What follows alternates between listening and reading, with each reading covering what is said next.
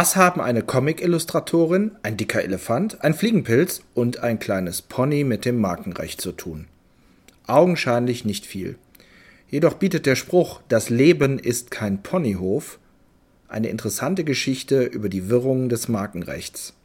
Das Leben ist kein Ponyhof und das Markenrecht schon mal gar nicht. Dies müssen Anmelder, Markeninhaber und vor allem Onliner immer wieder feststellen. Mehr in diesem aktuellen Beitrag des Infobroker.de Podcast. Für Sie im Gespräch mit Sarah Borini, Zeichnerin des Comicstrips Das Leben ist kein Ponyhof, Michael Clemens von Infobroker.de. Der Infobroker Podcast. Der Audiokanal von Infobroker.de. Start Sequence.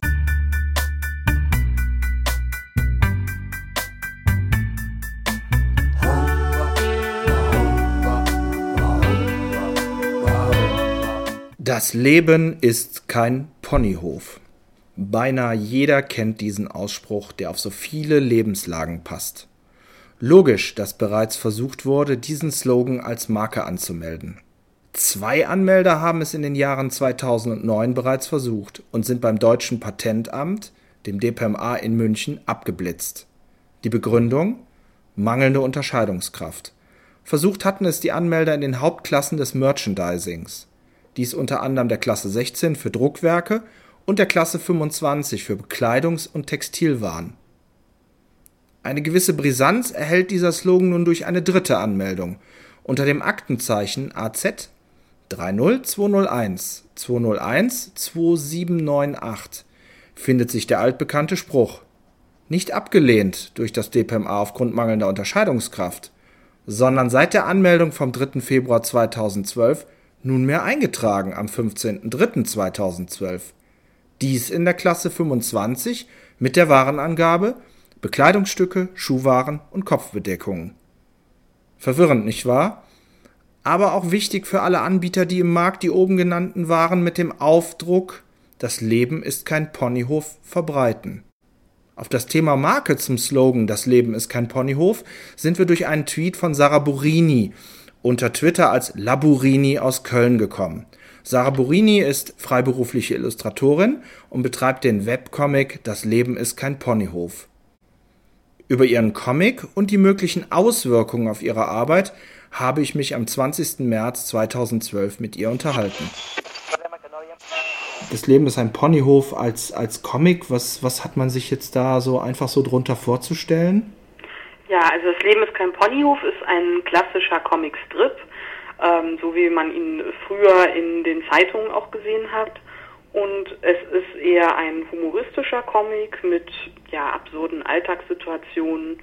Es geht dabei um mein Comic-Alter Ego, also eine Comiczeichnerin, die zusammen mit einem Pilz, einem Pony und einem Elefanten in einer WG wohnt. Mhm. Wie lange gibt es den Comic schon?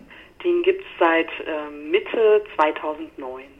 Okay, und das Ganze, die, die Story an sich jetzt ähm, mit, mit dieser Markenproblematik ist ja im Grunde genommen auch aufgrund der Leserschaft irgendwo entstanden. Das heißt, ähm, einer der Leser hat das irgendwo bemerkt und hat das mitgeteilt. So muss das doch entstanden sein.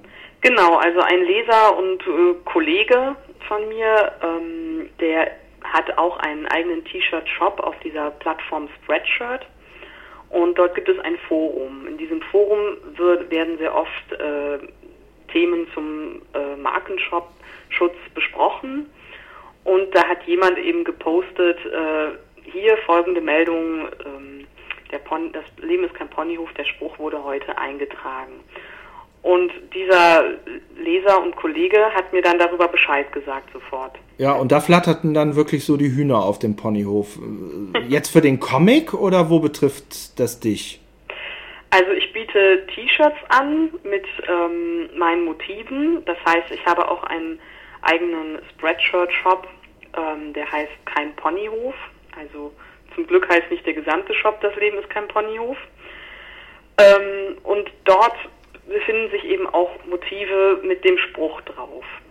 Und ähm, ich habe halt nicht nur T-Shirts geplant, sondern eben auch weiterführendes äh, Merchandising, sowas wie Tassen zum Beispiel, Drucke und alle möglichen Accessoires, die es gäbe. Also diese Möglichkeit wollte ich mir immer offen halten und Ähm, habe da auch mit einem neuen Online-Shop ein bisschen was geplant und es gibt auch schon ein paar Motive, die dieses, ähm, diesen Spruch auch mit einem Bild zusammen kombinieren. Mhm.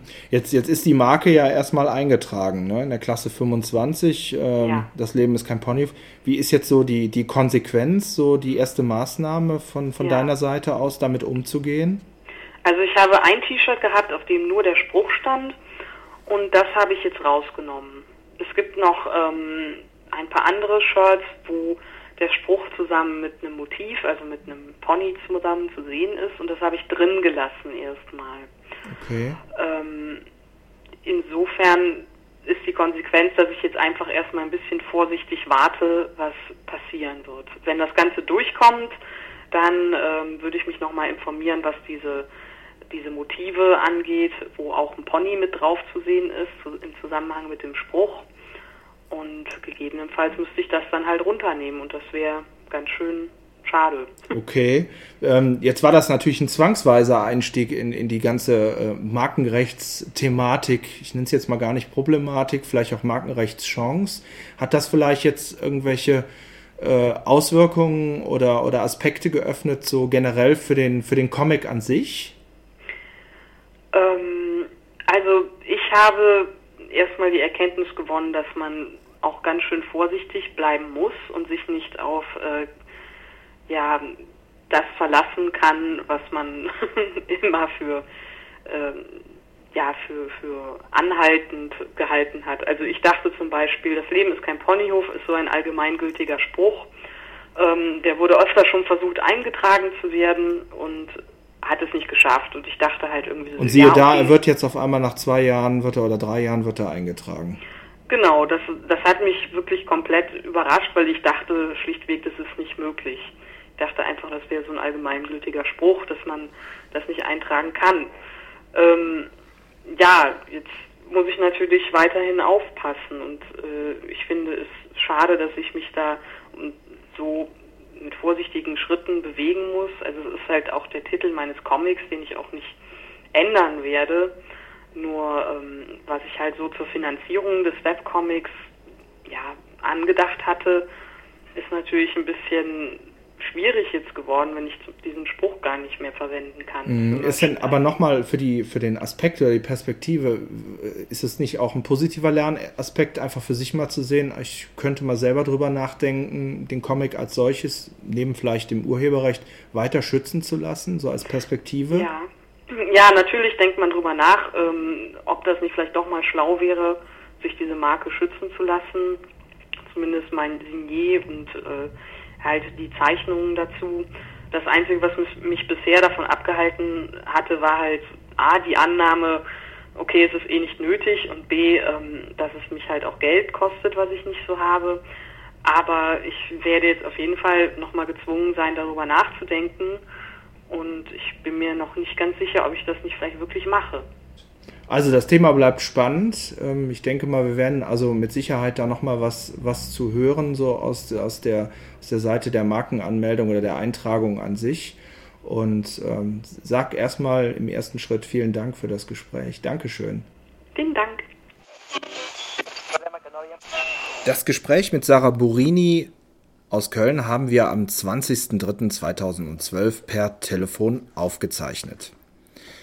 Wir wollen das Thema natürlich weiter für Sie verfolgen und haben die markenrechtliche Sichtweise des Falles in der kommenden Podcast-Folge zum Thema. Wie sieht ein Jurist aus dem Markenrecht diesen Fall? Wie kann das DPMA zweimal ablehnen und nun diese Marke eintragen? Und vor allem, was können nun Betroffene unternehmen? Die kommende Folge des Infobroker.de Podcast im Gespräch mit Eckhard Nachtwey, Rechtsanwalt aus Bremen, in der kommenden Woche an gleicher Stelle. Hinweise, Kommentare oder Anmerkungen zum Thema? Wir freuen uns über Ihr Feedback. Einfach im Podcast den Beitrag kommentieren oder per Twitter an Infobroker. Bis dahin und bitte denken Sie daran, auch das Markenrecht ist kein Ponyhof. Ihr Michael Klems von infobroker.de.